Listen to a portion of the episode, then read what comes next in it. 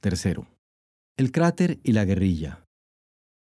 Así, en el curso de muy pocos años, se creó toda una organización que nucleaba en su seno a los estudiantes que demostraban mayor vocación para pasar a la acción y una inclinación revolucionaria más definida. Surgiría de este modo el CEDECAS, Centro de Capacitación Social, con su propia sede en el centro de la capital, donde se hacían frecuentes reuniones, se daban conferencias y poco después comenzaron a servirse almuerzos a precios módicos para los estudiantes que vivían lejos de la ciudad. El centro pronto cambiaría su nombre por el más sugerente de Cráter, al que se acercarían estudiantes de la USAC y miembros de la Juventud Patriótica del Trabajo vinculados a las guerrillas. Ya para entonces Marian Peter, una persona de firme carácter y muy determinada, se había vinculado con Luis Turcios y César Montes, el primero dirigente indiscutido de las FARC, el segundo uno de sus más próximos colaboradores. Pero la idea, como surge de su testimonio, no era incorporarse directamente a las FARC, sino ir preparando un terreno para crear un nuevo grupo guerrillero, de orientación cristiana, que pudiese iniciar actividades independientes. No se trataba de competir con los frentes de combate existentes, claro está, sino de abrir nuevos espacios de lucha, nuevas alternativas, aunque todavía éstas no estuviesen del todo claras y bien definidas. La reunión para decidir el rumbo de nuestra acción debía celebrarse cerca de un lugar llamado Escuintla, en una granja desocupada, durante la primera semana de noviembre de 1967, nos refiere Marian. A este encuentro asistieron estudiantes, religiosos y campesinos vinculados a la acción cooperativista que realizaban los Merignol en San Juan Acul, Petén. Pero el movimiento nunca llegó a cuajar como organización independiente, porque la reunión de Escuintla despertó la inquietud de algunas autoridades religiosas y la suspicacia del gobierno, quienes finalmente se decidieron a actuar. Marjorie, Marian Peter y Thomas Melville, otro sacerdote marignol con quien ella pronto se casaría, abandonando la congregación, junto con un hermano de este, Art, fueron expulsados del país en diciembre de ese año. Pronto saldrían del país también varios otros de los implicados en esa tentativa de crear un nuevo movimiento guerrillero. Concluía así, con un aparente fracaso, una etapa de movilización y expansión de las bases del movimiento insurreccional en el país.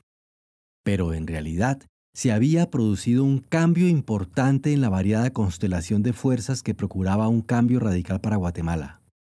Parte de la iglesia estaba ahora en una posición por completo diferente a la que tenía una década atrás, y en el movimiento estudiantil se habían ampliado las corrientes de apoyo que ahora rebasaban ampliamente el sector que en la USAC y el bachillerato dominaban los comunistas.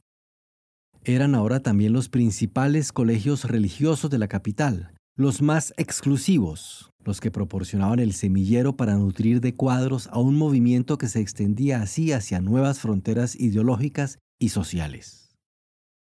Lo que había comenzado en el seno de la Iglesia como una inquietud por las condiciones de vida de los más pobres y como un reclamo para realizar ciertos cambios sociales y políticos, había adquirido una dinámica propia, desatando un movimiento de características bastante diferentes.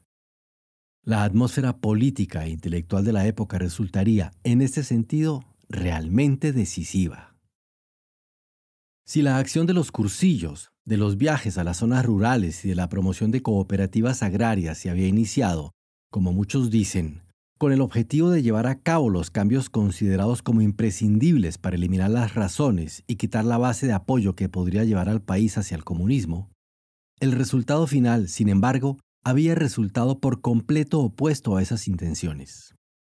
La falta de conceptos claros en materia económica y social, y el empuje de una juventud todavía apasionada por el ejemplo de la Revolución cubana hicieron que se desdibujaran muy pronto las fronteras entre el pensamiento social de la Iglesia y las proposiciones del marxismo.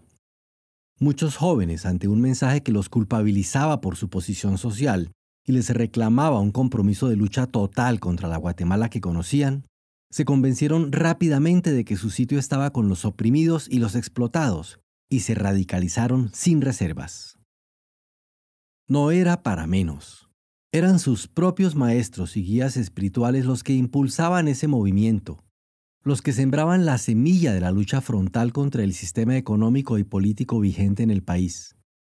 Estos, por otra parte, se sentían ya como líderes y como verdaderos promotores de un proceso de cambios al que creían de algún modo controlar, pero que a su vez los influía y los radicalizaba constantemente. Se producía así una retroalimentación que, por otra parte, era además estimulada por una izquierda de fuerte arraigo entre los estudiantes en la que se debatía su incorporación a la guerrilla y que cada vez más colaboraba con esta como parte de sus núcleos urbanos de apoyo. No se trataba, por cierto, y esto es preciso apuntarlo con claridad, de un fenómeno que involucrara a todos los estudiantes de los colegios religiosos o a la iglesia como una totalidad. La mayoría de los jóvenes no se interesaba por una participación política activa, sino que asumía la concientización que recibían solo como un impulso para desarrollar una acción caritativa y asistencial de mayor compromiso. Pero claro está, había algunos que atravesaban esta línea y, fascinados por la posibilidad de ser actores de un cambio radical, se decidían a asumir de una vez el papel de revolucionarios, de misioneros de un orden nuevo al que creían que inevitablemente se encaminaba el mundo. Entre los sacerdotes y monjas igualmente existían diferencias apreciables de actitud. Si fueron unos pocos realmente los que en estos años se lanzaron a la aventura revolucionaria, en toda la iglesia se experimentó sin embargo un cambio profundo de actitudes que llevaría a intensas discusiones sobre el rol que la institución debería jugar ante el mundo. Algunos sacerdotes y prelados fueron bastante impermeables a los cambios. Otros adoptaron una posición moderada, modificando solo en parte su mensaje y su acción pastoral. Pero muchos, captando a su modo los signos de los tiempos, abrazaron directamente los postulados de una revolución socialista a la que llegaron a tomar como la expresión del reino de Dios sobre la tierra.